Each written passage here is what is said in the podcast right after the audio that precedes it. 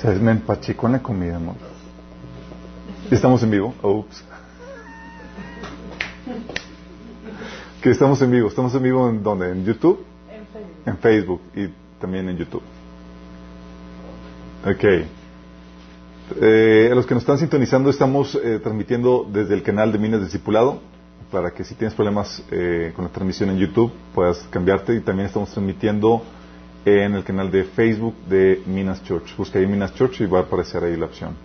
Um, vamos a continuar con la sesión 9 del orden creacional. Es tan interesante, estoy emocionado. Vamos a orar. Amado Padre, gracias bendito Padre porque tú eres un Dios sumamente sabio, Señor. Tu sabiduría es inescrutable, Señor. Señor, y tú nos has mostrado, Padre, una pequeña parte de cómo has ordenado y estructurado tu universo, Señor, y tu creación. Señor, y ahora te queremos pedir que tú nos sigas hablando y nos sigas revelando, Señor, el orden de todas las cosas, para que podamos, Señor, implementar dicho orden en nuestras vidas y en los lugares donde tú nos has puesto como autoridad, Padre. Te rogamos, Padre, que tú hables a través de mí, que curas cualquier deficiencia, Señor, y que pueda fluir, Señor, tu palabra con toda claridad, con toda contundencia, Señor, con el poder de tu Espíritu Santo. Y toque nuestros corazones. Te lo pedimos en nombre de Jesús. Amén. Ok, chicos. Estaba interesante esta travesía, ¿no? Ya vamos, se han esclarecido. Algunos me comentaron que al inicio le sufrieron mucho, pero gracias por. ¿Les casó qué? Los primeros ocho. Los primeros dos años del discipulado. Pero gracias por su persistencia, chicos. Aunque no le entiendan nada, me alegra que vengan porque me anima a mí. me levanta el ánimo. no, sé que a algunos les, les, les pero sabemos que eh, ya me dijeron que le empezaron a agarrar la onda uh, hacia mediados finales. Y es algo que, que, que, es importante que entendamos, chicos, porque hemos estado platicando que la forma en que podemos explicar la existencia del orden universal a gente no cristiana es con, basado en la teoría de los sistemas, porque Dios creó todo en la forma de un sistema y, y, hay normativas en las cuales regulan a todos los sistemas. Y hay principios generales que rigen a todos los sistemas, chicos. Entonces tú puedes, al momento de analizar un sistema, puedes extraer principios que apliquen a toda la creación y a nuestras propias vidas. Esto fue lo que justamente hizo Pablo cuando hablaba y trataba de explicar el orden dentro del cuerpo de Cristo al compararlo con un cuerpo humano, ¿se acuerdan? Que decía que, oye, los ojos no pueden decir las orejas que no te necesito y una parte se necesitan y somos interdependientes y demás. De hecho, eso fue lo que platicamos en la vez pasada, ¿sí? Y es muy importante que entiendas eso porque al analizar cómo opera eh, la, cómo operan los sistemas, tú puedes entender la lógica que hay en las escrituras. Esto es muy importante. Tú puedes entender la lógica porque es una lógica sistémica. Tú puedes saber por qué Dios hace y se comporta de cierta forma porque ah, hay una lógica sistémica. Sí, eso te ayuda a entender cosas como habíamos platicado la pasada. Oye, ¿por qué el, eh, Dios eh, erradicó a, la, las naciones en el Antiguo Testamento? Sí. Y eso tiene una lógica sistémica. Es lo mismo que tú haces cuando le cortas la pierna a una, a una persona porque está la pierna engangrenada. ¿Qué haces? Oye, si no se le corta, el mal, el mal va a ser peor. Y lo mismo es la misma, la misma lógica de, de, por parte de, eh, de, Dios en ese sentido. De que, oye, si no corto esta parte, va a afectar a los demás. Entonces es un acto de amor y misericordia por parte de Dios en ese sentido. ¿Sigamos entendiendo, chicos? Entonces es muy importante eso y estamos viendo, eh, dentro de esto, lo, estuvimos platicando acerca de, cómo discernir la normativa dentro de la, de la creación, eh, cómo vimos que Dios enseñó la creación como un rompecabezas multi, eh, multidimensional, ¿se acuerdan? Oye, hay esta actividad, ¿dónde la voy a colocar para que encaje armoniosamente? ¿En qué lugar, en qué tiempo, en qué espacio y con quién? ¿Se acuerdan? Y es muy importante porque así es para todo. Y eso es lo que se le llama, la capacidad de discernir la normativa para encajar correctamente las cosas, es lo que se le llama prudencia. Prudencia para hablar, prudencia para colocar nuestros actos de forma correcta. ¿Sí? Y es muy importante esto porque eh, con eso se te facilita discernir la normativa para muy diversos tópicos. De hecho, no sé si alguien aquí está en el, en el grupo de WhatsApp de política y religión. Nadie. Ok, solamente el guion. Si es para cinta negra, chicos, ¿sale?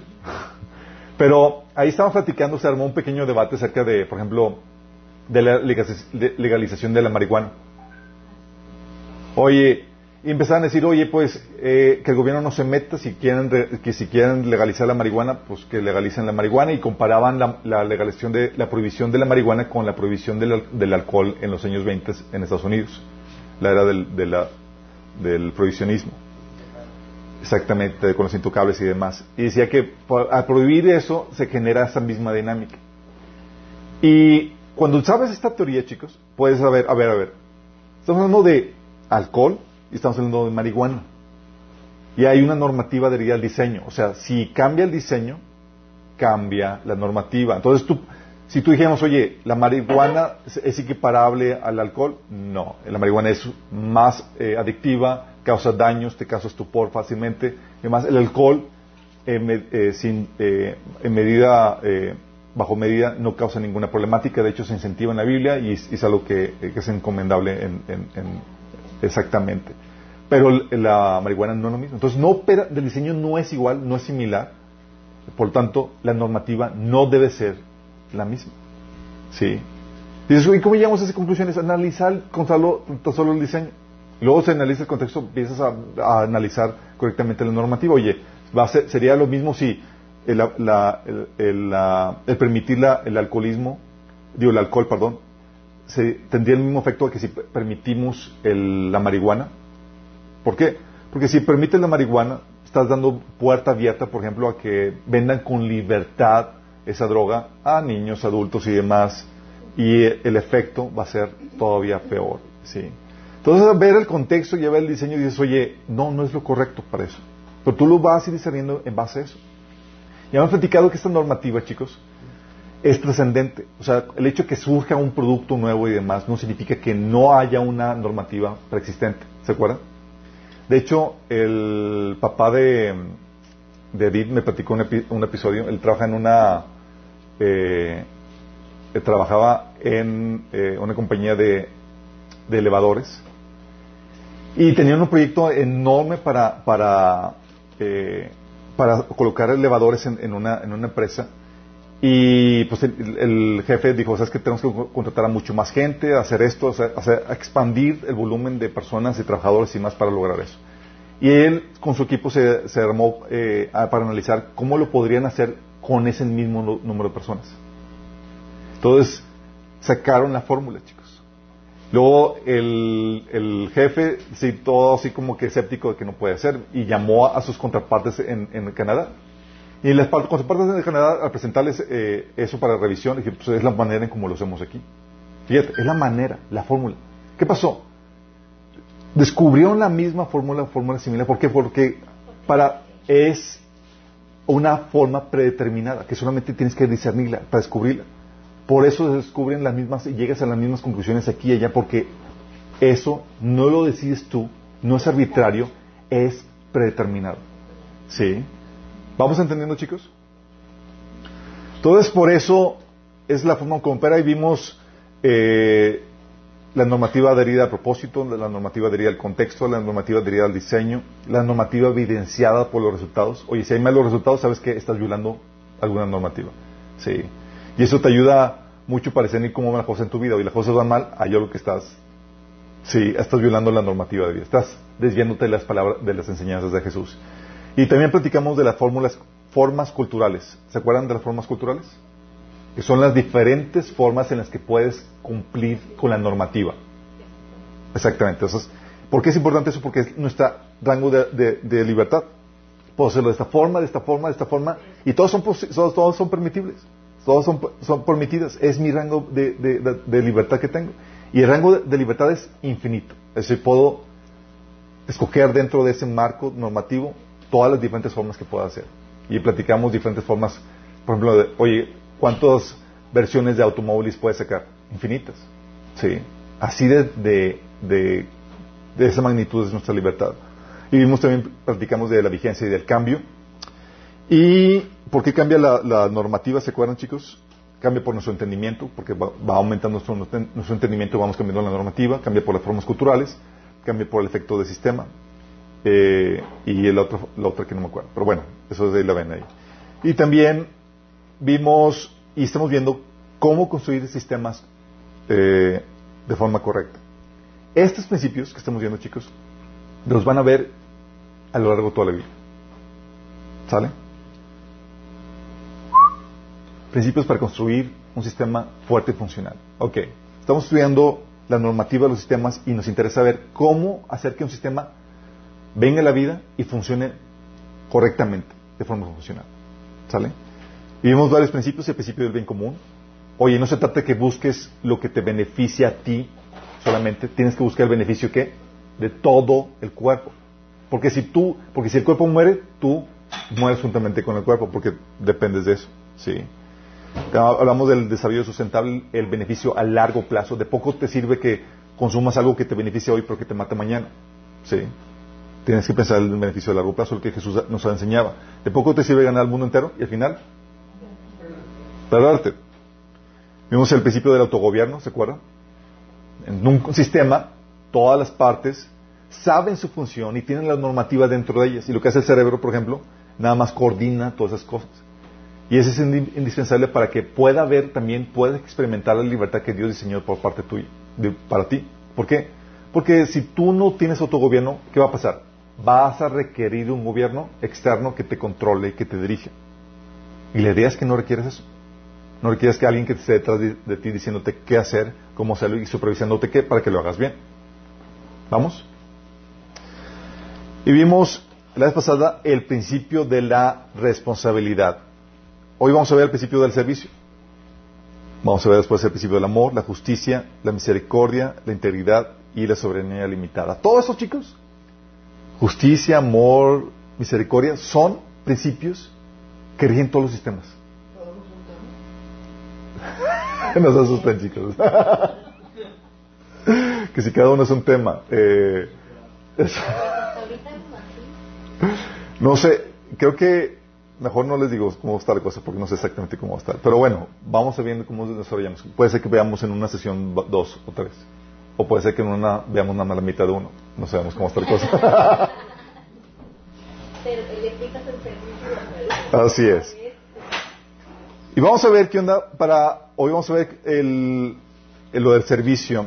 Si operar... Sabemos que la forma en que opera todo sistema, chicos. Vimos la vez pasada lo de la responsabilidad, ¿se acuerdan? El principio de responsabilidad vimos que la vimos que tú tienes un efecto inevitable en el sistema porque existes, ¿te acuerdan? Inevitable, existes, vas a tener un efecto. Oye, no hago nada malo a nadie, ah, estás afectando. ¿Por qué? Porque fuiste creado con un propósito. ¿Sí? Y tu participación es requerida. Entonces, si tú no la haces, vas a afectarnos para mal. Hay gente que dice, es que yo no le hago mal a nadie, pero no hace nada bueno, entonces también me estás afectando. ¿Sí? Entonces, en el principio de responsabilidad vimos que la, la participación requerida de cada parte en el sistema es para propiciar el desarrollo y el buen funcionamiento y que esa participación es su responsabilidad. Si no la lleva a cabo, algo malo sucede. Bueno, pues el principio del servicio nos dice que dicha participación, dicha responsabilidad, se manifiesta en la forma de un servicio, chicos. ¿Vamos? Ok, soy responsable. Tengo que tener un efecto, de, una participación dentro del sistema. ¿Cómo es mi efecto? Efecto es un, tienes que realizar un servicio. Un bien, producir un bien, un servicio para el resto del sistema. Aquí tenemos que definir el servicio. Con servicio nos referimos a la función, a la contribución, a la actividad, al producto, al beneficio o al efecto deseado que alguna parte produce a favor del sistema. Se lo repito. Con servicio nos referimos a la función, a la contribución, a la actividad, al producto, al beneficio o efecto deseado que alguna parte produce a favor del sistema. Entonces tú tienes eres parte del sistema, debes de tener un efecto positivo que contribuya al, al resto del sistema. Eso es lo que se conoce como servicio. Y lo vemos en todos los sistemas, chicos. Por ejemplo, a unos sistemas de de la naturaleza. Vemos, por ejemplo, el sol. ¿En qué contribuye? El servicio que provee el sol es el de proveer luz, calor, orientación, una fuerza de gravedad que ordena, ordena, los astros y que permite la vida en nuestro sistema. ¿Tiene un efecto para producir vida? ¿Para producir un efecto positivo al, sistema? Claro que lo tiene. Entonces tiene un, provee un servicio. ¿Sí? Oye, ¿las hojas de las plantas proveen un servicio? Así con cara no era andador, ¿no? Los veo con cara incógnita, chicos. Exactamente, la función de las hojas de las plantas es absorber la luz del sol y transformarla en energía a través del proceso de la fotosíntesis. Tiene una función, chicos. Sí. Y muchos de los, de los elementos en la creación son multipropósito. No solamente tiene el, propósito de la fotosíntesis, sino también el de adornar o embellecer la planta. Sí. Eh, también tenemos, eh, por ejemplo, oye, los órganos del sistema respiratorio. El servicio que realizan al sistema respiratorio eh, en nuestro cuerpo es proveerle el oxígeno que requiere nuestro cuerpo. El servicio del sistema digestivo, de los órganos que componen el sistema digestivo, es digerir los alimentos, extraer sus nutrientes y desechar los residuos. Todo eso provee un servicio al cuerpo para que pueda todo el, todo el sistema funcionar correctamente. Aún los sistemas de los sistemas inanimados como, oye, una silla, la pata de una silla, ¿provee un servicio? Claro, de sostener el asiento, impedir su inclinación de un lado para que la persona no se caiga. Provee un servicio ante el sistema. ¿Por qué? Porque cada parte ha sido añadida al sistema para que produzca un efecto necesario para que el sistema pueda funcionar correctamente. Ese efecto deseado es el servicio que provee. ¿Vamos? Lo interesante, chicos, es que las partes existen por causa del servicio que proveen. Existen por causa del, servicio que proveen. Las diferentes partes existen por causa de ese servicio y eso se aplica a todo el sistema. Es decir, su propósito, chicos, el propósito de las partes de un sistema, y tú y yo somos parte de un sistema, está afuera en el sistema en el cual forma parte, no dentro. O sea, no existen para sí mismas. ¿Estamos entendiendo? Eso aplica para todo. Y eso se aprecia en todos sistemas, en, en la naturaleza o los sistemas creados por humanos o conformados por humanos. Por ejemplo, las patas de la silla. Su propósito está en qué? En sostener el, asiento. Si no, sin el resto del sistema no hay propósito para eso. El gobierno. El propósito del gobierno es el defender los derechos y obligaciones de los individuos y organizaciones. Sin propósito, no tiene razón de ser. El de las diferentes empresas el proveer una infinidad de servicios y productos que enriquecen el sistema. Sin una función, sin un propósito, no tiene razón de ser, chicos. La escuela, ¿cuál es el propósito de la escuela? Enseñar, proveer enseñanza. El de los medios de comunicación, proveer entretenimiento e información veraz. El de la familia, proveer la crianza y el compañerismo necesario para poder eh, eh, formar a individuos completos. Cada, aún dentro de una organización, cada puesto y departamento de la organización tiene su razón de ser en el servicio que otorga a la, organización. No te vas a encontrar un puesto, una función que no sirva para, la, organización. ¿Sí? Un departamento que esté de más, no hay tal cosa. Y aún la organización misma tiene su razón de ser en el servicio que otorga a sus clientes o inversionistas. Y de forma individual también, chicos. La realidad sistémica te enseña que tú y yo tenemos una contribución. ¿Estás consciente? Y tal es la realidad que Dios te forza proveer un servicio para que puedas vivir. ¿O no? Es decir, tienes que trabajar para ganar tu sustento.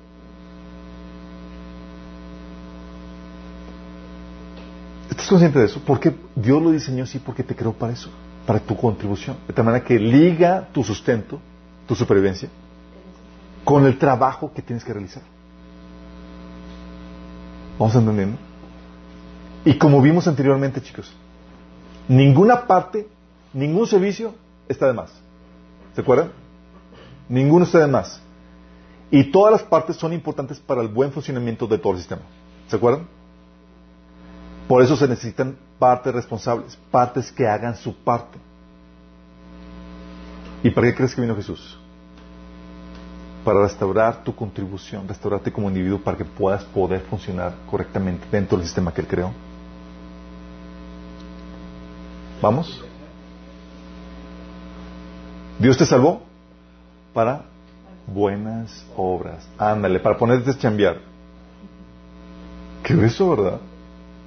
Para eso, ¿por qué? Porque tu contribución es importante.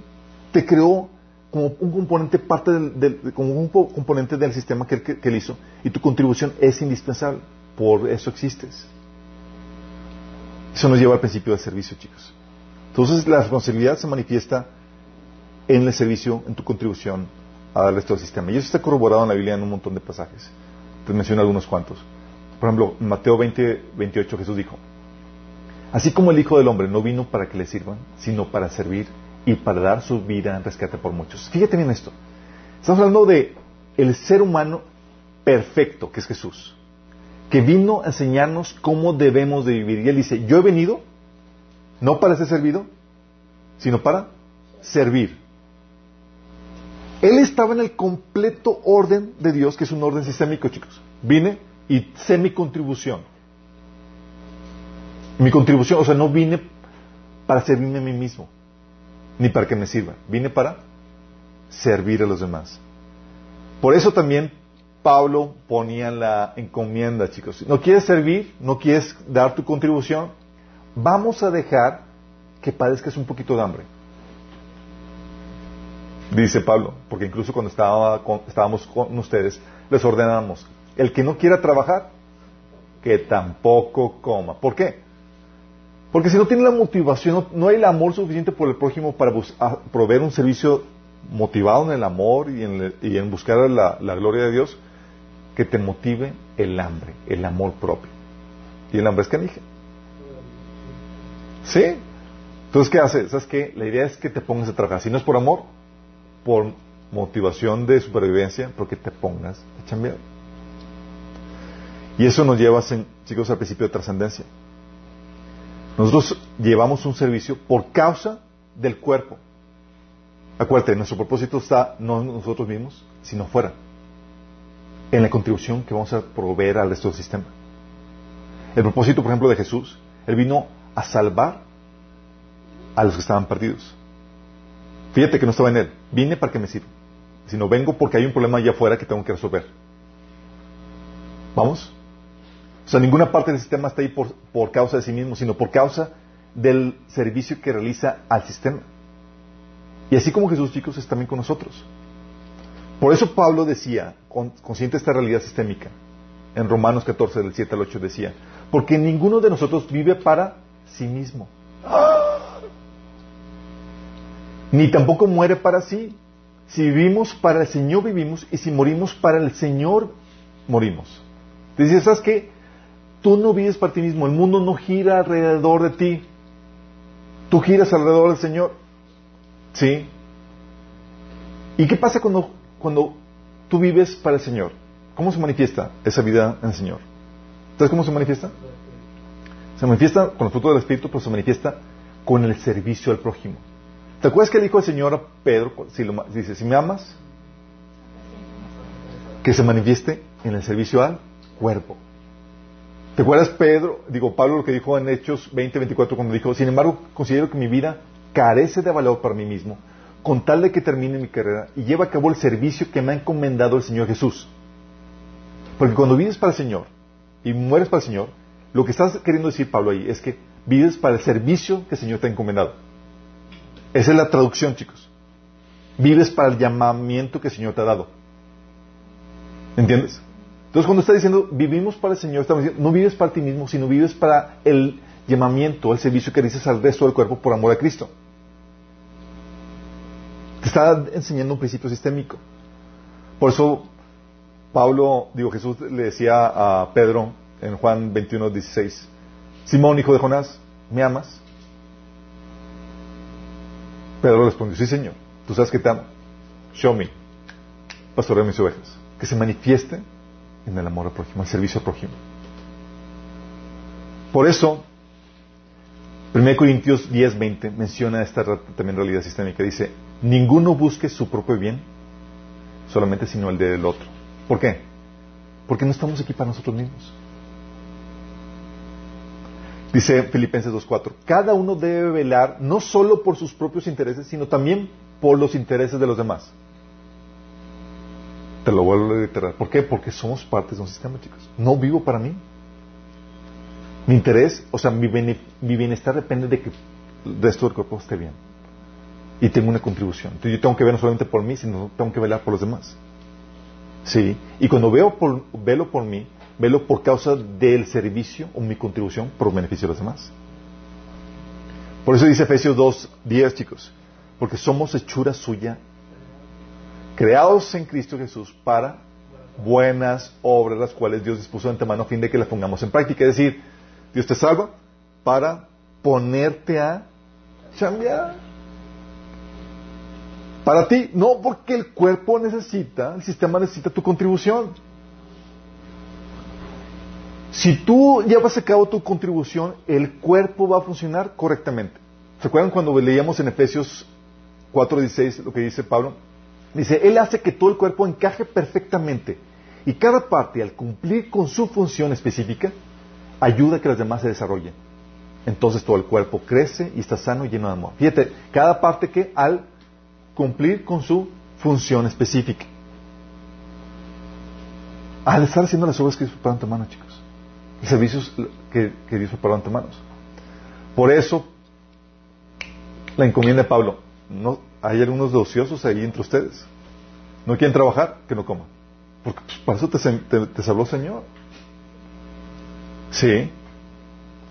Pero, ¿qué te enseña el mundo, chicos? Te enseña la antítesis.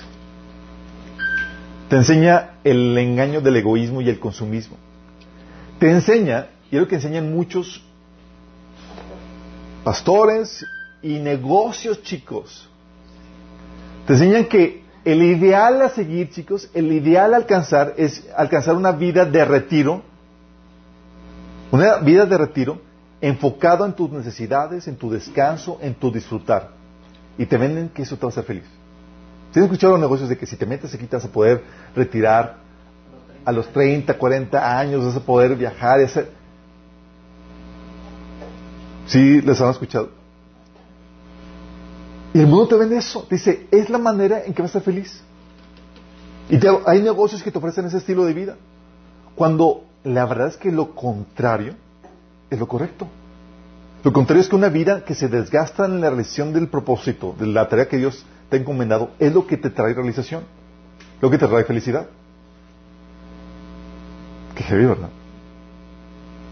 So, cuando me llegaba, conscientes de esto, cuando me llegaron a invitar a esos negocios donde te prometen que vas a disfrutar y como vida de retiro donde vas a poder hacer disfrutar la vida y viajar, que,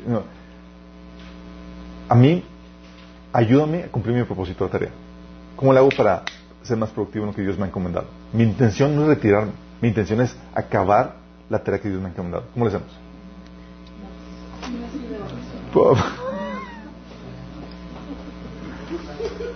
O sea, muy contrario, chicos. O sea, te venden, imagínate, te venden así la, la imagen de, la persona en la playa con la pareja, disfrutando sin preocupaciones ni nada. ¿Sí? Y la imagen que te presenta la Biblia es contrario. Pablo decía, es que hasta el día de hoy vivo con las preocupaciones de las iglesias, con el cargo de las iglesias. Pero Pablo vivía una vida con propósito. Imagínate la, invitación de Pablo, de Jesús a, Pablo. Lo llama y dice, oye Pablo, te quiero invitar a un negocio. Te voy a ofrecer un trabajo que... Pero, pero mira, va a ser mal pagado. Va a implicar días de hambre, persecución, prisiones, ah, algunos golpes, naufragios, peligros, eh, no hay plan de ahorro ni de retiro. No va a poder, no haber policía de gastos médicos, pero, pero verás a miles y millones de almas salvadas de la destrucción eterna. Sus vidas cambiadas para bien, familias restauradas, sociedades que van a florecer con libertad y justicia por tu contribución.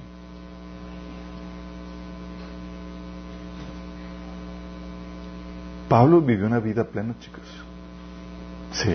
Dice su vida que eh, al final es un Timoteo que, que ha sido su vida derramada como una ofrenda delante del Señor. ¿Y nosotros qué buscamos, chicos? Todas las prestaciones. El Señor nos ofrece un trabajo que no es, no es que tiene la, la se ve feito. Pero ahí está nuestra realización. Imagínate, llega Señor usando la imaginación sabemos que no sucedió así, pero que el Señor le revela a Jesús su propósito. Le dice, oye Jesús, tengo un trabajo para ti. Va a implicar sufrimiento, rechazo, persecución por parte de los líderes, que te vayan a flagelar y hacer esto, y que vas a morir. Sí, pero, ¿qué dice? Jesús dice, por el gozo puesto delante de él. Porque sabía todo el bien que iba a causar. Porque una vida que trae plenitud, que vive la vida plenamente, no vive para uno mismo, chicos. Por eso la gente que se retira pronto envejece más rápido. ya no tiene sentido su vida. Sí, no tiene razón de ser. Y todos tenemos una necesidad, necesidad de propósito. Y si el Señor, y si no estás ocupado en cosas del Señor, el enemigo está buscando también personas que trabajan para él, chicos. ¿Vamos entendiendo? Y todo esto lo estamos sacando de, la realidad sistémica en la que Dios hizo el universo. Muchos han cambiado por lo mismo la... por eso muchos han cambiado la, comprado la idea de un cristianismo consumista basado en esa idea equivocada, chicos. Voy a la iglesia basado en lo que voy a recibir, en lo que me van a ayudar, en lo que me van a dar. Puro dame, dame, dame. Y en base a eso, ah, es que no me gustó la alabanza. Pues mira para ti, era para el Señor. O sea, pusiste tu corazón delante del Señor. O sea, te metiste, le ofreciste tu alabanza, tu, ese fruto de labios, como dice la Biblia. Y llamamos a la gente, es que si te entregas a Cristo, Dios va a conceder tus deseos y tus más profundos anhelos. Sí, pero primero alineándose, alineándote el Señor primero a que vives para Él y para su reino. Y eso va a venir en la siguiente vida. Sí. Dios quiere que seas feliz y todo se basa en base a uno y te lo venden y tú lo compras a la forma en como el mundo lo piensa.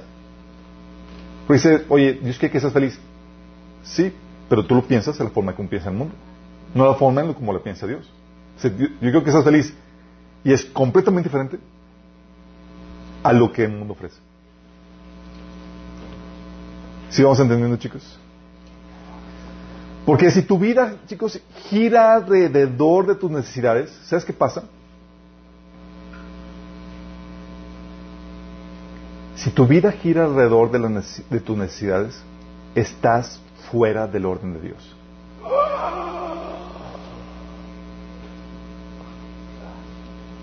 O sea, tú estás viviendo solamente para ti, para satisfacerte, para tus necesidades. Y Dios dice, no, Mateo 6, 31, 32 te dice, así que no se preocupen diciendo qué comeremos, qué beberemos o con qué nos vestiremos, porque los paganos andan tras todas estas cosas y el Padre Celestial sabe que ustedes las necesitan.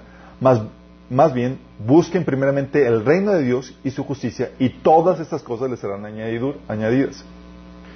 A los que hemos estado tomando el taller de, finanzas, ¿se acuerdan? Ya sabemos a qué se refiere Dios con buscar primeramente el reino de Dios y su justicia. Se refiere a buscar su propósito, su voluntad, su gobierno para tu vida.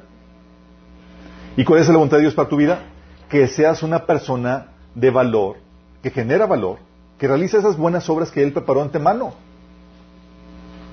Y obviamente, si eres una persona que genera valor, con, eso, con ello va a llegar la contribución. Porque estamos viviendo, en una, estamos viviendo en una realidad sistémica, chicos. Por eso el Señor te obliga te enseña que la vida te enseña que tienes que trabajar para vivir. Porque para trabajar fuimos creados. Sencillo. Fuimos creados y no solamente fuimos creados, fuimos salvos para ello. Toda función, todo puesto, toda organización, toda institución, todo órgano, chicos, en nuestro cuerpo, todo componente existe por causa del servicio que ofrece. Y tú no eres la excepción. Si no, si no produces dichas obras, si un componente no produce las obras para las cuales su contribución al sistema, simplemente no sirve. Está de más. Y si saben qué pasa con los que están de más. Por eso Pablo decía, la ordenanza, ¿no quieres trabajar? Deja que el hambre te obligue. Es pocas palabras lo que estaba haciendo. ¿Sí? No nos debería mover la necesidad, pero la voluntad de Dios. Pero cuando somos demasiado flojos o egoístas, Dios utiliza la necesidad para movernos a ser personas productivas. Qué, terrible, ¿no? No hay suficiente amor para motivarnos por, cuenta propia. Y la participación de cada parte, entonces, chicos, es un, por medio de un servicio. Hay un servicio que tú tienes que realizar. Con servicio, como habíamos platicado, nos referimos a la función, a la contribución, a la actividad, al producto o al beneficio que produces a favor del sistema, sea de la sociedad y también del cuerpo de Cristo. Efesios 2.10, somos hechura suya, creados en Cristo Jesús para, para buenas obras. ¿Tú ya conoces tus buenas obras? Preparado de antemano, chicos. ¿Por qué? Porque te creó con el propósito en mira. No estás de más. Tu existencia tiene un efecto. Y si tú no estás haciendo las buenas obras que, Dios preparó de antemano, me estás de sobra y me estás dañando. Nos estás dañando el resto del cuerpo. ¿Sí? Dice el codeal de al lado y dices, oye, a lo mejor tú eres el estómago y tengo problemas intestinales, chicos. No, no puedo digerir bien la comida porque no estás trabajando. Sí. Entonces es servicio a Dios. Pero déjame aclararte esto. Cuando el servicio, el servicio que realizas, por ejemplo, en cualquier área de la sociedad, lo haces para Dios, se convierte en ministerio. Cuando el servicio que realizas en cualquier área de la sociedad lo haces para Dios, se convierte en ministerio. Y el ministerio puede ser en cualquier área de la, de la vida, chicos.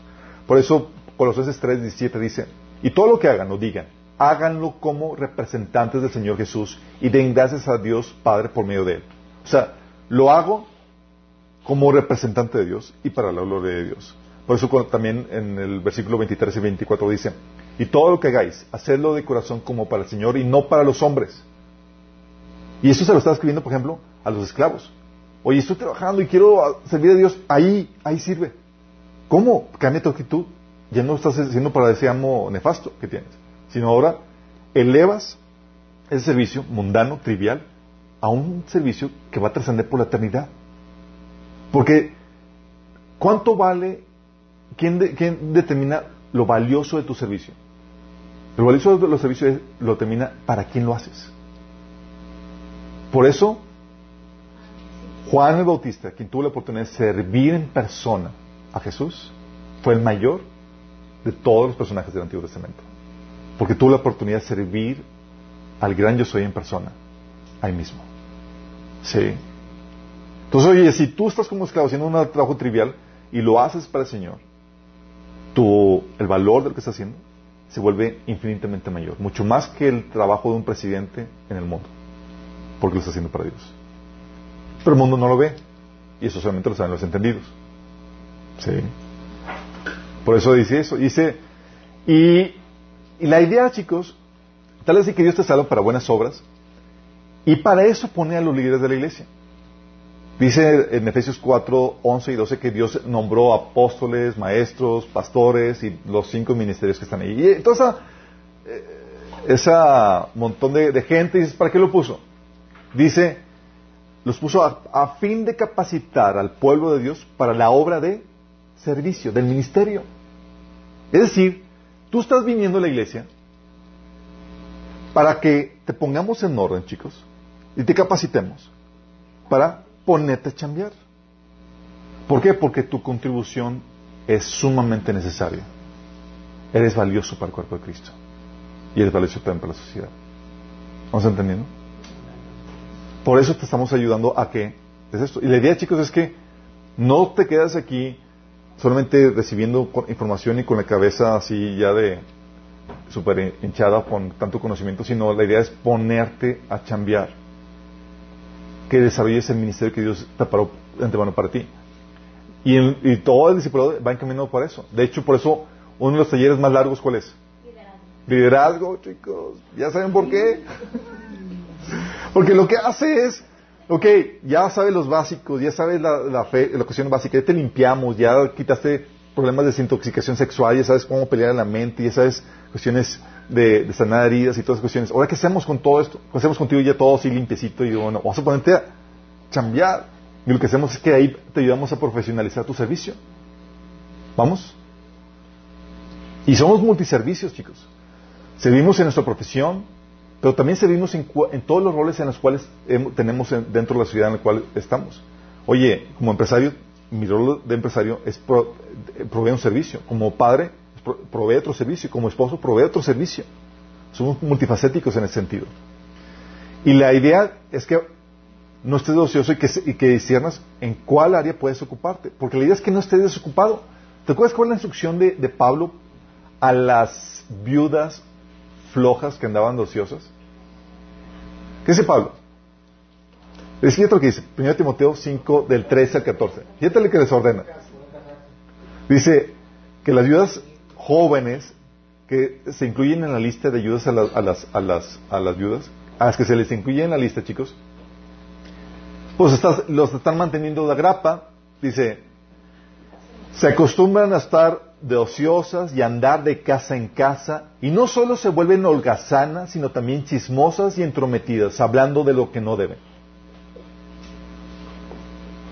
Por eso exhorto a las viudas jóvenes a que se casen y tengan hijos y que lleven bien su hogar y no den lugar a críticas del enemigo.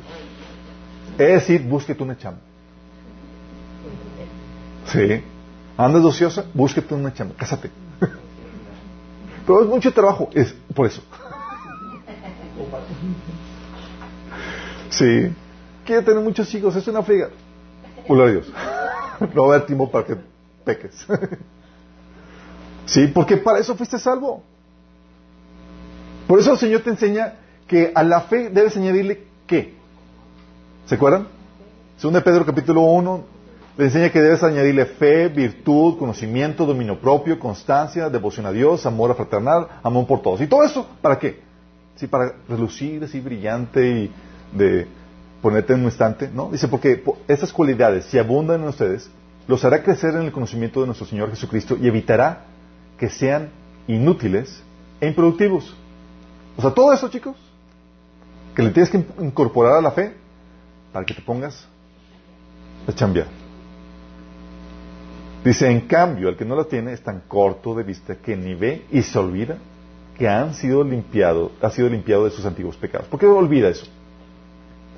Porque se te olvidó. ¿Para qué fuiste salvo? Si te olvidó que tienes una deuda. Sí. Dice, por tanto, hermanos, esfuércense más todavía eh, por asegurar, asegurarse del llamado de Dios, que fue quien los eligió. ¿Cuál es el llamado de Dios? El Señor quiere que te pongas a cambiar en ese sentido. Porque somos hechura suya, creados en Cristo Jesús para buenas obras, chicos. Recuerda, Dios te restauró. ¿Te acuerdan cuando vimos en el taller anterior? Oye, ¿qué pasa cuando una parte del cuerpo no está funcionando? Busca su restauración. ¿Por causa de qué? Del propósito que tiene su contribución. ¿Y qué hizo Dios con nosotros? Lo mismo, oye, son gente valiosa que yo he creado con potencial y con un montón de buenas obras que puede hacer en beneficio del resto del sistema. Vamos a salvarlos, a restaurarlos, por causa de la contribución que tienen que hacer.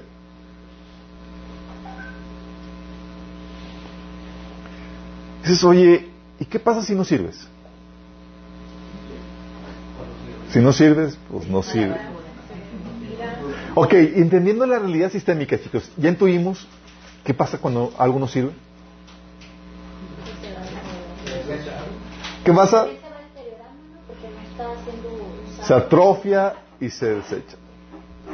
Si algo no sirve, chicos, si no sirves, fíjate lo que dice Mateo 25:30. Dice, y al siervo inútil, echadle en las tinieblas de afuera, y será el lloro y crujir de dientes. Al siervo inútil. O sea, lo salvamos, pero nomás no funcionó el asunto. Qué heavy, ¿verdad? Es como que, ¿qué tengo que hacer? Está de más en el sistema. Si no está sirviendo, si no está siendo útil, está de más. ¿Cómo sabes que formas parte de algo? Por tu contribución, chicos. ¿Sí? O sea, recuerda que estás en el cuerpo de Cristo por causa de tu, de tu contribución. Dice 2 Tesalonicenses 3, de 6 al 12. Fíjate, Pablo. Y ahora, amados hermanos, les damos el siguiente mandato en el nombre de nuestro Señor Jesucristo. Aléjense de todos los creyentes que llevan vidas ociosas y no siguen la tradición que recibieron de nosotros. Son peligrosos. La sociedad, la flojera se contagia, chicos. Y no solamente eso, sino que te llevan a perder tiempo a ti. Los creyentes ociosos dice, aléjate. ¿Sí? Los ninis cristianos. Dice, dice, pues ustedes saben que, que, deben imitarnos. O sea, Pablo no solamente les predicaba, les daba un ejemplo en la vida, porque él no solamente se, presentaba para dar ponencias ante la iglesia, chicos. Tú veías cómo se vestía, cómo se comportaba, cómo comía, qué hacía, cómo se mantenía. Tú veías todo de Pablo. Qué fuerte.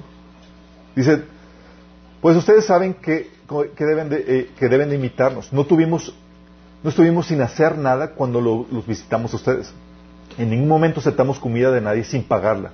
Trabajamos mucho, de día y de noche, a fin de no ser carga para ninguno de ustedes. Por cierto, teníamos el derecho de pedirles que nos alimentaran, pero quisimos dejarles un ejemplo que seguir. Incluso mientras estábamos con ustedes, les, les dimos la siguiente orden. Los que no están dispuestos a trabajar, que tampoco coman. Sin embargo, oímos que algunos de ustedes llevan vidas de ocio, se niegan a trabajar y se entrometen en los asuntos de los demás. Les ordenamos a tales personas y les rogamos en el nombre del Señor Jesucristo que se tranquilicen y que trabajen para ganarse la vida. Qué heavy, ¿no? ¿Qué pasa si no sirves? Si estás ocioso, te conviertes en la paja, en lo que no sirve. Y vas a ser eliminado. ¿Te acuerdas Lucas 13:7 que dice, le explicó una parábola de la higuera que no estaba produciendo fruto? Dice, llevo tres años esperando y no ha producido ni un solo higo. Córtala. Solo ocupa espacio en mi jardín. Tómala. Pero ¿entiendes la, la, realidad sistémica? El funcionamiento sistémico. O sea, Dios, por causa de que, del principio de la unidad orgánica, de que todo tiene una función y una contribución al sistema, no puede darse lujo a que hasta algo sin producir, sin llevar a cabo su propósito. Sí. Por eso Jesús también decía, Juan 15.2, Él corta toda rama que no produce fruto. Está heavy, ¿verdad? Lo que no produce fruto, lo que se desecha, es lo que no sirve. Es lo que se conoce como paja. ¿Y sabes qué dice la Biblia que pasa con la paja? Mateo 3.12 dice, está listo para separar el trigo de la paja con su rastrillo. Luego limpiará la zona de su trillar y juntará el trigo en su granero pero quemará la paja en un fuego interminable. Uh. Quiero aclararte esto. Nuestras buenas obras no nos dan la salvación, sino que nuestras buenas obras son resultado de nuestra salvación. Entonces, si no hay buenas obras, es señal de que no estoy conectado, no soy salvo. ¿Me explico? Es decir, hoy no estás produciendo nada hay algo raro en ti. Sí. Mídete, pruébate a ver si estás realmente en la fe. Porque dice Génesis 15, digo Juan 15, 5. Yo soy la vid y ustedes son las ramas. El que permanece en mí como yo en él dará mucho fruto. ¿Estás conectado? Si eres salvo, ¿qué va a producir inevitablemente? Fruto. Oye, no produce fruto. Dice, separados de mí no pueden hacer nada. Es decir, significa que estás separado de él que lo que tienes es mera religión y no has nacido de nuevo. ¿Por qué? Porque sin el nacimiento nuevo es imposible que puedas producir fruto para Dios. Dice Romanos 8, 7 y 8 que la mentalidad pecaminosa del hombre natural con la mentalidad, mentalidad pecaminosa dice no se somete a la, ley, a la ley de Dios ni es capaz de hacerlo. Los que viven según la naturaleza pecaminosa no pueden agradar a Dios, punto. Tienes que nacer de nuevo. ¿Vamos?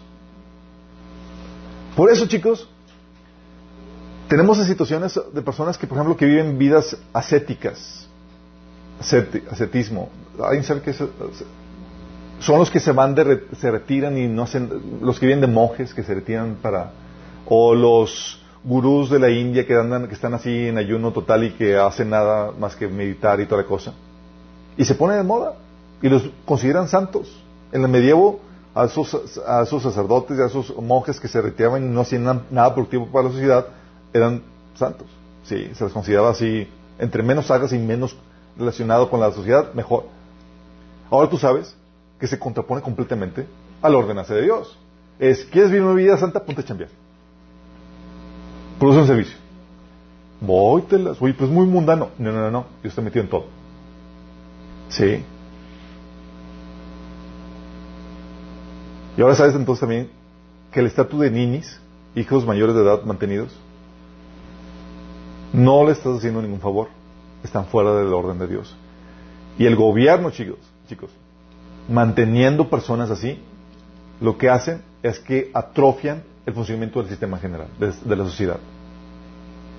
¿Por qué? Porque no están produciendo valor y están afectando para mal con su improductividad. No tienen motivación para trabajar, los mantienen y no están produciendo valor, están robando valor. ¿Sí? También por eso sabemos que una persona que te vende un estilo de vida de vacaciones, de retiro, te está vendiendo un estilo de vida fuera del orden de Dios. Y conste que no está mal disfrutar vacaciones, puedes tomar, pero no que sea tu propósito, ni tu razón de ser, ni de vivir. Sí, tu razón de ser ser, debe ser tu contribución para la gloria de Dios y servicio al prójimo. Pero la Biblia habla acerca de esto. Dice, habla de los que, las personas que por los afanes de la vida y el engaño de las riquezas, ¿qué dice? No produjeron fruto. Dice Mateo 13, 22, el que recibió la semilla cayó entre espinos y es el que oye la palabra, pero las preocupaciones de la vida y el engaño de las riquezas la ahoga, de modo que no llega a dar fruto. Lucas 8, 14 le añade los placeres. Dice, la parte que cayó entre espinos son los que oyen, pero al correr del tiempo la ahogan las preocupaciones, las riquezas y los placeres de esta vida y no maduran. ¿Por qué? Porque como vives para los placeres, ¿qué pasa cuando vives para los placeres? Vives para ti. No estás viviendo para tu propósito. Cuando vives para las riquezas, vives para ti. Cuando vives para tus preocupaciones, que estás eh, preocupado por ti. Y el Señor te dice, no, no, no, si quieres producir fruto, tienes que enfocarte en el reino primero. Es decir, la voluntad de Dios para tu vida, tu llamado, tu propósito, tu contribución, generar valor. ¿Vamos bien? Entonces, tú pudiste haber producido mucho fruto, mucha riqueza para ti, pero no las obras de Dios. Y eres infructuoso. Y eso nos lleva a pensar qué, estilo de vida fomentamos entre nosotros. En casa con nuestros hijos. Veces les hacemos todo y no les enseñamos a nuestros hijos a ser productivos, a que tiendan su cama, a que aprendan algo a cocinar. Todo eso, ¿se acuerdan? Lo vimos en el taller de finanzas ayuda que tu hijo sea productivo, que aprenda. Tú sabes algún oficio, enséñaselo a tu hijo. Oye, no se quiere dedicar a eso, no importa. Está bajo tu autoridad y puedes enseñarle a que aprenda algo que sea productivo. Sí, no ustedes más. En nuestras iglesias, ¿cómo usamos? Llevamos a los miembros a que tengan una mentalidad consumista o los incentivamos y los incomodamos porque no están haciendo nada. Si ustedes están incómodos, chicos, con esto, me alegra. Porque debes buscar tu contribución. ¿Cómo estamos tratando a nuestros discípulos? Es darles oportunidad de servicio. Y aquí, chicos, una iglesia en donde no hay muchos servicios y donde no hay muchos ministerios es excelente para el servicio. Por ejemplo, aquí no tenemos grupo de alabanza. Hello.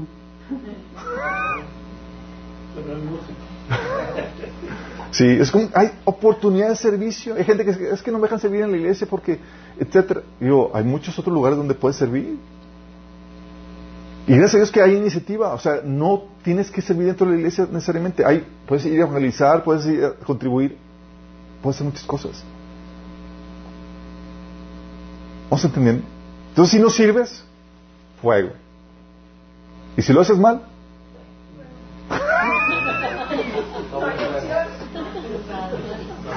o sea, si no hago, si no, si soy inútil, fuego. Y si no doy buen fruto, Mateo 7, 14 y también eh, Mateo 3, 10. Todo árbol que no da buen fruto es cortado y echado en el fuego. Chale. Porque gente que dice, es que tengo miedo de hacerlo mal. Mira, no te queda, no te queda opción. Si no lo haces, vas a ser juzgado. Y si lo haces más, vas a ser juzgado también. Entonces, más vale que lo hagas y lo hagas bien. No hay opción. Sí, se te va a pedir cuentas. Porque con esto, chicos, cuando hablamos de servicio, no se trata que hagas un servicio nada más por hacer como terapia funcional. No, ocúpate en algo. No, no se trata que te ocupes en algo. Sí, es importante recalcar que, recalcar que el producto o servicio que genera algún miembro de, debe producir un genuino valor al resto del cuerpo, al resto de la sociedad. No basta con que dicho trabajo mantenga al miembro ocupado haciendo algo sin que ese algo sea benéfico para el resto. De nada sirve a un sistema consumir y mantener la producción de servicios que realmente son perjuicios. Porque hay servicios que son un prejuicio, chicos. ¿Por qué crees que dice Deuteronomio 23, 11, 23, 18? Dice, para cumplir con un juramento, no lleves a la casa del Señor tu Dios ninguna ofrenda que provenga de la ganancia de un hombre o de mujer que se haya prostituido. Pues ambos son detestables al Señor tu Dios. ¿Qué te está diciendo? Estoy diciendo que hay dinero contribución, que Dios no lo acepta porque su trabajo, lo que hicieron para ganar esa, esa ganancia económica, no produjo valor.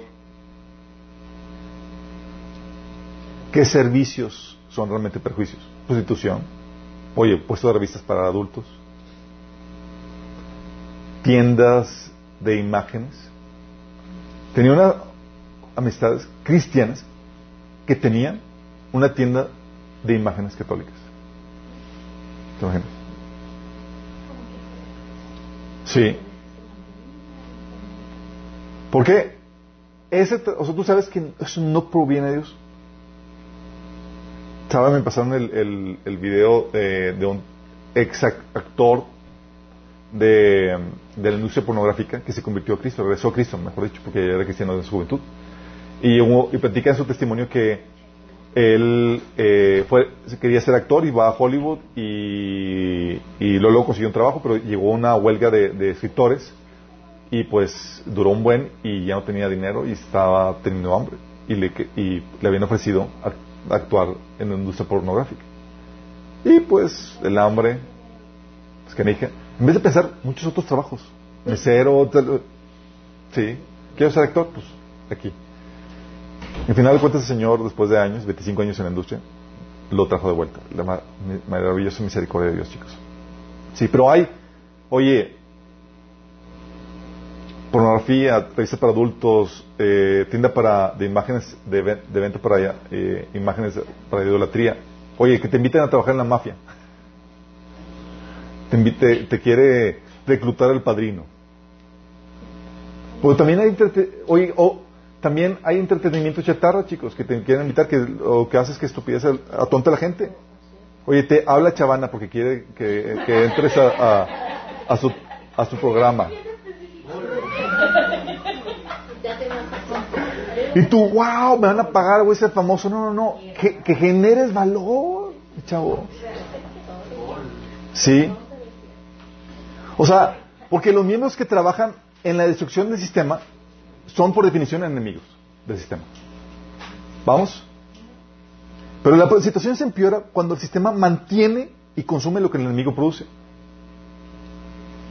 Oye, compras un cigarrito, daña a la gente, le enferma a la gente. Sí, pero la problemática es que ya estoy en una industria donde laboralmente depende mucha gente de ella. Pero está enfermando. Sí. Y es difícil dejarlo porque hay partes que dependen de, de eso. Y hay toda una industria, y hay toda gente que, depende económicamente de eso. Por eso entra el proceso de readaptación y reintegración, donde cambias la industria para tratar de, salvar todas esas fuentes de trabajo. ¿Sí? Oye, ¿qué otros productos puedes ofrecer en vez de, de esos que son dañinos? Oye, si vendías o publicabas revistas pornográficas, oye, pues revistas de otra índole, ¿sí? Etcétera. Pero es complejo, por eso a veces tenemos resultados mixtos, porque hay producimos cosas que benefician y dañan. Producimos algo que beneficia, pero también está dañando. Servicios que generan valor, pero por ejemplo, usan la corrupción para abrirse paso. Sí. Tienes, aquí mucha industria que, que son, ofrecen servicios de valor, son bancos, tiendas departamentales, pero utilizan corrupción. O servicios que generan valor, pero que la ganancia los dueños lo utilizan para causas inmorales.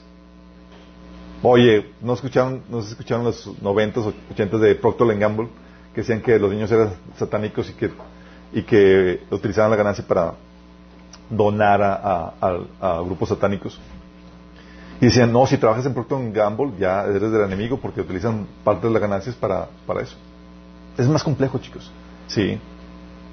Y hay empresas que, que exteriorizan costos o sea, no cobran todos los costos y lo que hacen es que contaminan a la naturaleza y demás para producir un producto o un bien o un servicio. Es bueno, sí, pero están contaminando, no, están eh, eh, filtrando el agua, no lo están, están contaminando ríos y demás.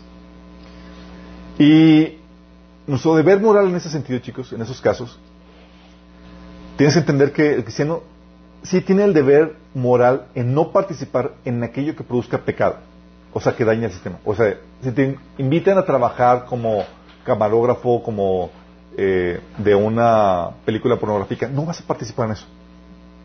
¿Sí entiendes? O sea, si tienes el deber moral de no participar en aquello que produzca pecado, ¿Vamos? Pero la pregunta aquí, ¿hay dinero 100% limpio? No. No lo hay. Pero una cosa es ofrecer algo de valor con prácticas que no estén del todo bien y otra cosa es ofrecer algo que de plano no genera valor. ¿Me explico? Por eso personas que dicen, oye, los Starbucks trabaja, apoyan eh, LGTB y cosas así. Sí, sí, pues está generando algo de valor, te están dando un café, te están proveyendo el espacio, gente trabaja, provee ahí, funciona como servicios, oficinas virtuales y demás. Sí. Ya lo que quieren hacer los accionistas con su dinero es otra cosa. Y si tú tienes problemas moral, pues quieres, puedes eh, ir a otro, a otro café y demás. Pero ese resultado mixto es normal. Toda industria y toda empresa y toda organización en donde los eh, dueños sean no cristianos, típicamente van a utilizar el dinero para cosas malsanas. ¿Entendemos? Porque no puede haber dinero limpio 100%, a menos que sea una, em, una empresa cristiana con puros cristianos y demás. Sí. Pero típicamente no hay, porque también los proveedores y demás son no cristianos. Por ejemplo, yo soy en la industria de los seguros y Seguros Monterrey sacó toda una campaña de eh, LGTB y demás. No es como que podamos decir, no, pues, no, digo, está, hay, yo, yo estoy haciendo bien mi trabajo y de mi parte está todo bien, pero parte de los de la industria están involucrados en cosas que no, que no deberían. Pero están ofreciendo un bien, un servicio que produce, que beneficia. ¿Vamos entendiendo? Bueno, ¿y qué pasa si lo haces mal? La respuesta corta es que fuego. Mateo 13:30 dice, dejen que crezcan, ¿te acuerdas del trigo y la cizaña? Dice, dejen que crezcan juntos hasta la cosecha. Entonces les diré a los segadores, recojan primero la mala hierba y átenla en manojos para quemarla. Después recogen el trigo y guárdenlo en mi granero. Fíjate cómo les dije, ya no la paja, sino la mala hierba del trigo. ¿Sí? Y dice en el versículo 40 y 41, Así como se recoge la mala hierba y se quema en el fuego, ocurrirá también al fin del mundo. El Hijo del Hombre enviará a sus ángeles y arrancará de su reino todos los que pecan y hacen pecar. Es decir, todas las partes enfermas en el cuerpo se van a extirpar. Dice, y les arrojará al horno encendido donde habrá llanto y rechinar a dientes.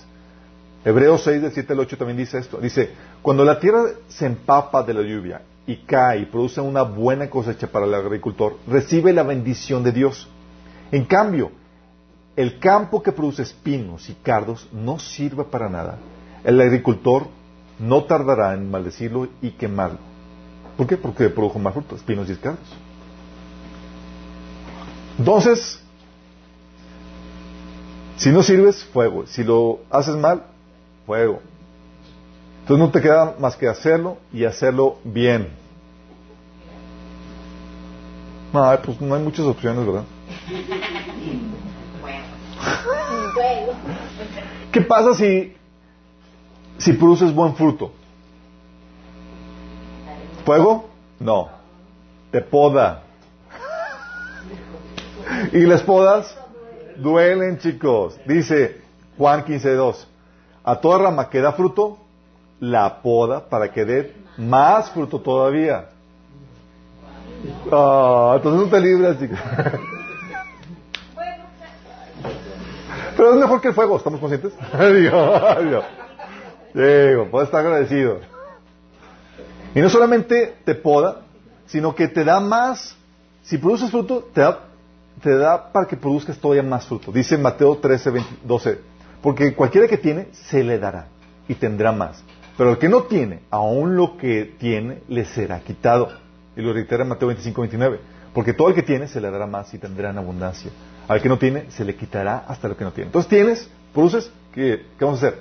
Le vas a promover para que produzca más. Y eso lo hacemos en cualquier organización, chicos. Oye, hay alguien productivo, alguien que está dando buenos resultados, lo, lo despides, le das fuego, no, lo promueves, sí, lo capacitas para que siga produciendo más. Y Dios te encamina para eso, chicos. Dios quiere que seas productivo.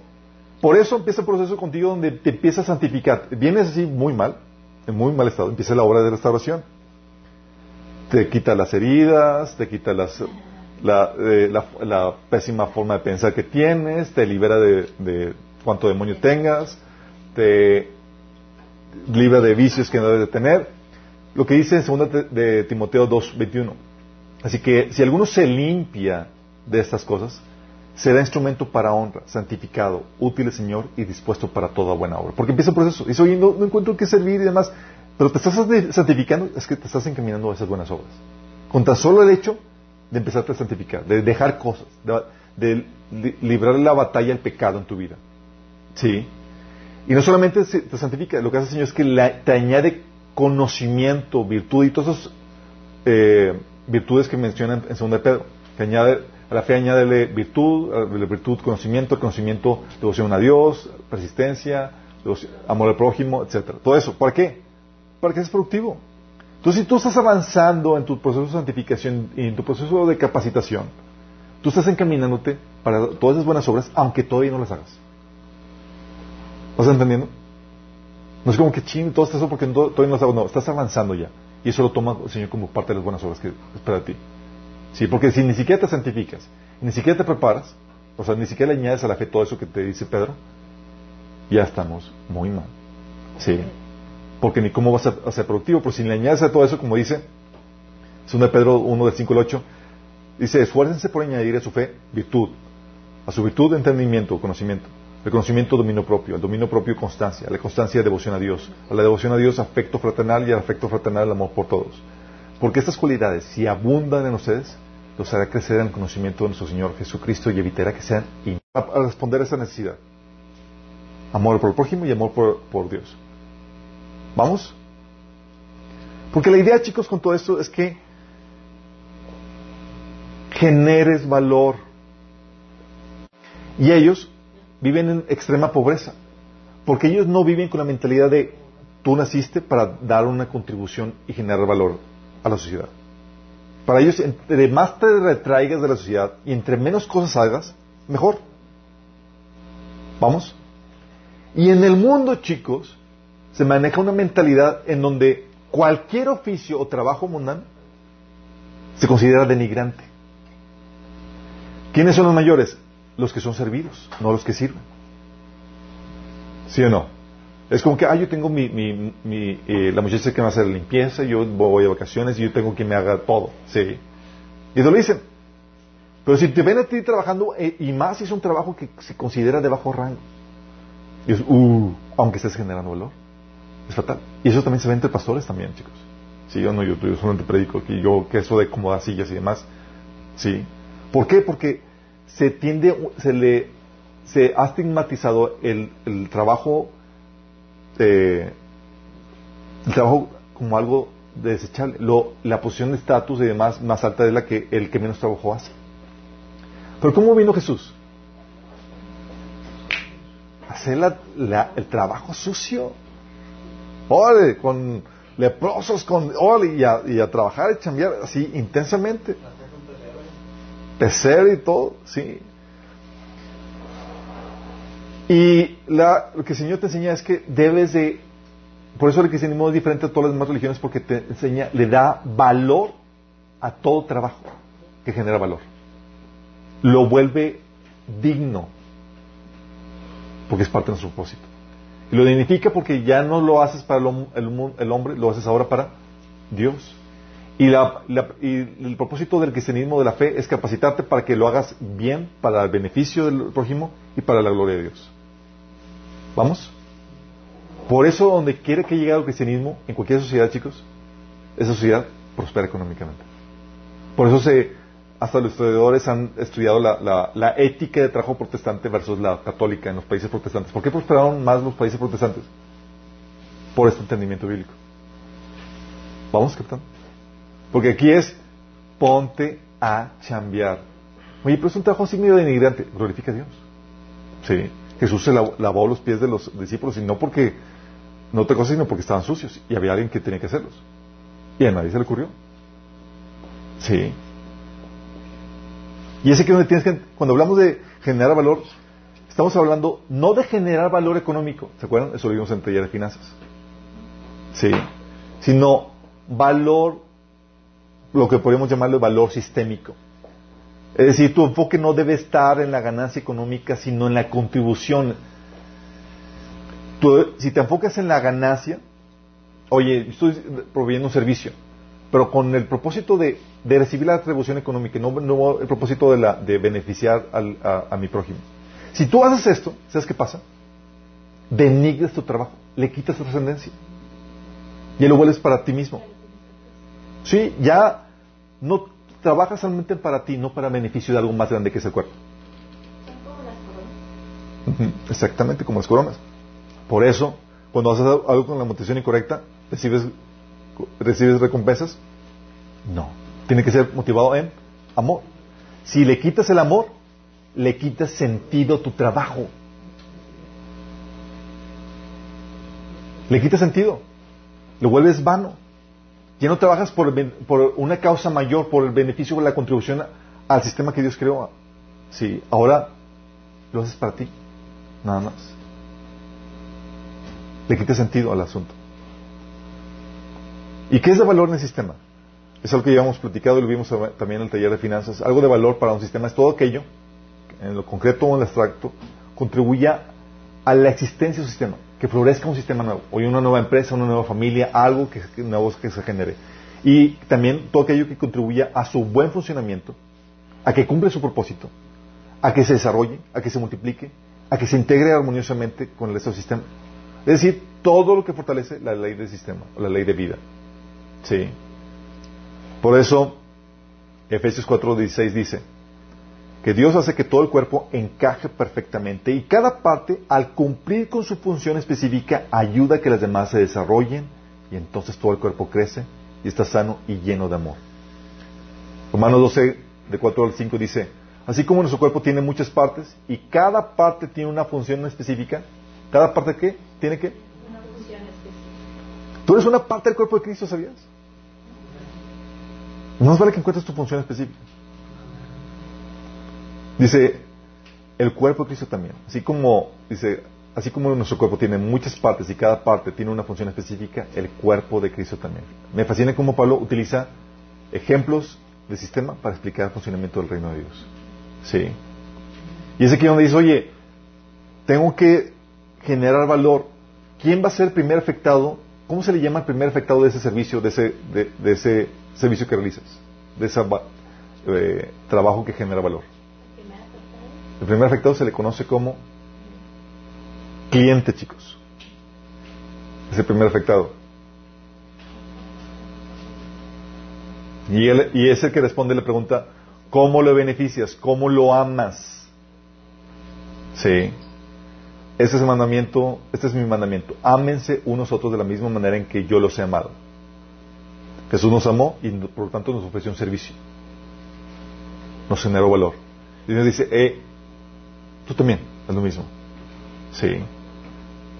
Por eso te exhorta la Biblia que le añadas a la fe virtud, entendimiento, dominio propio, constancia y todo eso para que proveas un servicio. Y tienes que identificar bien quién es tu cliente. Y el servicio es por amor. ¿Qué pasa si hablo en lenguas, chicos, angelicales, y no tengo amor? ¿Qué pasa si no soy, dice que no soy más que un metal que resuena en un platillo que hace ruido? Si tengo el don de profecía y, entiendo todos los misterios y poseo todo el conocimiento, y si no tengo una fe, y tengo una fe que logra trasladar montañas, pero me falta amor, no soy nada. Si reparto entre los pobres todo lo que poseo y entrego mi cuerpo para que los consuman las llamas, pero no tengo amor, no gano nada con eso. Te estoy diciendo que no ganas nada. ¿Por qué? Porque tú no estás viviendo por, causa del sistema, del cuerpo, por amor al cuerpo. Tú vives para ti mismo, tú eres una amenaza al cuerpo. Por eso, comportamientos de servicio y demás que no son motivados en el amor para Dios, no cuentan o que traigan un beneficio. Por eso no hay recompensa, chicos, porque no refleja este orden sistémico que Dios creó. Tu propósito, acuérdate, ¿está en ti o está afuera? Afuera, en el cuerpo, aquellas personas que fuiste llamadas a afectar para bien. Y Dios te va a pedir cuentas en base a eso. ¿Vamos captando? Eso nos deja sin excusas, chicos.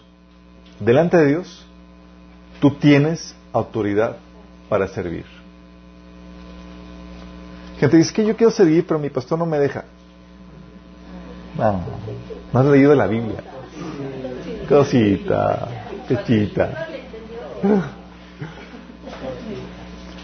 Gálatas 5:13.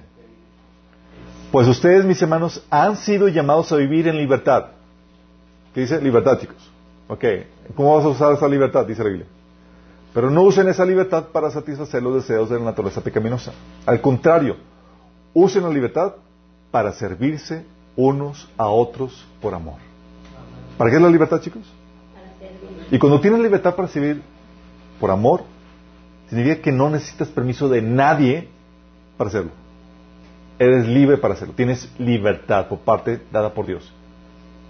Qué genial, ¿no? Por eso no hay excusa. Dios te ha dado autoridad. Cuando hablamos de autoridad, los que están tomando taller de autoridad, vimos que la autoridad se manifiesta como un permiso, como una libertad, como una bendición. Sí. Sí, que yo donde quiero explicar algo. Sí. Entendiendo el poder, chicos. Sí. Que es la poder, es la capacidad para hacer algo, de producir algún efecto. ¿Sale? Dice Pablo, todo me es lícito, pero no todo conviene. Todo me es lícito, pero no todo me edifica. Pregunta, chicos. Es algo que, que vemos en teoría de autoridad. Pero sabemos que con, que con la autoridad viene poder. Pero cuando tienes poder, no necesariamente tienes autoridad. Por ejemplo, Adán y Eva, ¿tenían poder para comer fruto prohibido? Sí. ¿Tenían autoridad? No. Ah, entonces poder sin permiso no es autoridad. Sí. Poder es simplemente la capacidad para hacer algo. Pero necesitas el permiso. El permiso es el rango de maniobrabilidad que confiere Dios. Su ley, la ley del sistema. Es lo que nos es permitido ser dentro de la normatividad, dentro de ese rango de libertad que Dios nos ha otorgado. Es el efecto función para el que uno tiene permiso siempre que se manifieste por medio de un servicio, chicos. O sea, ¿qué tienes permiso de hacer? Esa es la libertad. ¿Y qué pasa cuando autoridad, chicos, es poder más permiso? Tengo poder, pero no tengo permiso, no tienes autoridad. Sí. Cuando viene el permiso, viene implícitamente el poder. Entonces, autoridad es el poder, el permiso. Es lo que se conoce como autoridad. Y tienes autoridad, chicos. Y si a la autoridad le añades responsabilidad, ¿sabes qué se convierte? En propósito. Tengo el poder, tengo permiso y ya le he convertido en mi responsabilidad. ¿Qué pasa? Se convierte en propósito. Es cuando la necesidad que está delante de ti combina con tus recursos, con tu tiempo, con tus habilidades, y tienes el permiso de Dios, y tienes la carga. Es decir, la responsabilidad, ya adoptaste esa responsabilidad. Se convierte en propósito. Y es aquí donde quiero que entiendas esto, chicos, dentro de esta situación. Dice la Biblia que Dios te otorgó a ti los dones que Él quiso. Dice 1 Corintios 12, del 8 al 12. Dice, a unos Dios les da por el Espíritu palabra de sabiduría, a otros por el mismo Espíritu para el conocimiento, y empieza a hablar diferentes dones, habilidades. Y dice, todo esto lo hace un mismo y único Espíritu, quien reparte a cada uno según Él lo determina. ¿Quién reparte tus dones, tus habilidades? El Espíritu. ¿Según quién? Según su, lo que, según su voluntad. ¿Vamos? Bueno, Él te reparte tus dones que van de acuerdo a tu propósito, chicos. Oye, es que yo quiero ser oreja. No, no, tú eres ojo. Vas acá. ¿Sabes? Tienes dones y capacidades de ojo. Ok, vamos para acá. Sí. Entonces, de acuerdo a tus dones o habilidades, te colocan en la parte del cuerpo donde debas de ir. ¿Vamos? Por eso dice en el versículo 18 de ese mismo capítulo, mas ahora Dios ha colocado los miembros, cada uno de ellos, en el cuerpo como Él quiso. ¿Como quién? Como Él quiso. O sea, ¿tú escoges tus dones? No. ¿Tú escoges dónde vas a ir? No. ¿Quién lo hace? El Espíritu. ¿Cómo descubro, mi propósito, chicos? Dice que todos los que son guiados por el Espíritu de Dios son hijos de Dios. Algo que va a ser el Espíritu Santo. es que va a poner la iniciativa para responder a las necesidades y oportunidades de servicio que hay a tu alrededor. Tú respondes a ellas por iniciativa propia, señal de que estás siendo guiado por el Espíritu. De que el Señor te está poniendo en el lugar correcto. ¿Vas captando? Porque, oye, ok, tengo, sé que tengo que proveer un servicio, que tengo que generar valor y que Dios me ha dado habilidades para eso. ¿Dónde me voy a ubicar? El Señor te va a guiar. Va a poner delante de ti áreas de necesidad, áreas de oportunidad, lo que tú puedas hacer. Va a activar en ti el deseo de responder, es decir, la carga de responsabilidad. Entonces va a combinarse la necesidad con tus recursos, tus habilidades, tu tiempo y demás, y la carga para generar el propósito. El Señor te va a mover. Por eso es importante que atiendas a la voz del Espíritu Santo, que muchas te va a decir, eh, aquí es esto. Pero ¿sabes qué hace mucha gente? Mucha gente es floja. Y ve las responsabilidades, ve las oportunidades y dice, oye, Chuy, ¿por qué no haces esto? Y yo, wow, veo que detectaste una área de oportunidad y combina curiosamente con tus habilidades. Adelante. Y no hacen nada. O si lo hacen, lo hacen chamonamente. ¿Sí me voy explicando, chicos? Lo que voy que para poder encontrar tu propósito, no va a llegar alguien a decir, es tu propósito. Vas a tener que tomar responsabilidad propia, personal, y responder al llamado que el Espíritu Santo te está, te está dando para que atiendas esa necesidad, para que pongas tus dones en marcha, para que proveas ese servicio que Él ha marcado para tu vida, esas buenas obras. Y tienes que responder. Y es difícil porque no tienes a nadie más, de, no hay una persona detrás de ti más que el Espíritu Santo.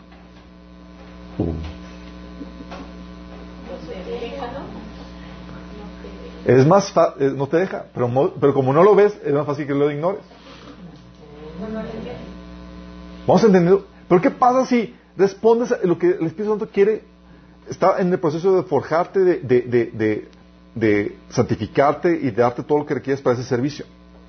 Pero si tú respondes a esa, a esa voz del Espíritu Santo, que activa tus dones para ese servicio y demás, hace que encajes perfectamente en el cuerpo de Cristo y permites y te vuelves un elemento que genera valor y que contribuye al buen funcionamiento del cuerpo de Cristo.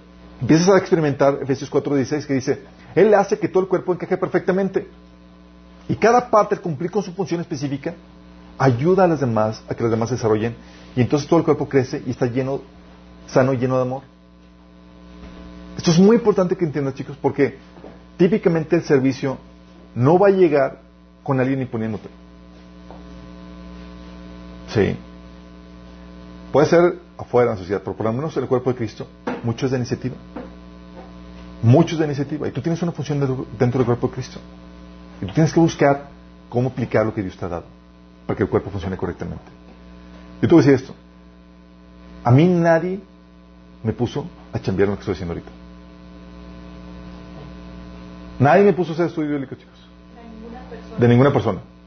Nadie me puso, ninguna persona me puso, sí, gracias por aclarar, ninguna persona me puso, oye, abre una iglesia, oye, pon estudios bíblicos, oye, pon esto. Nadie, me, ninguna persona me puso eso.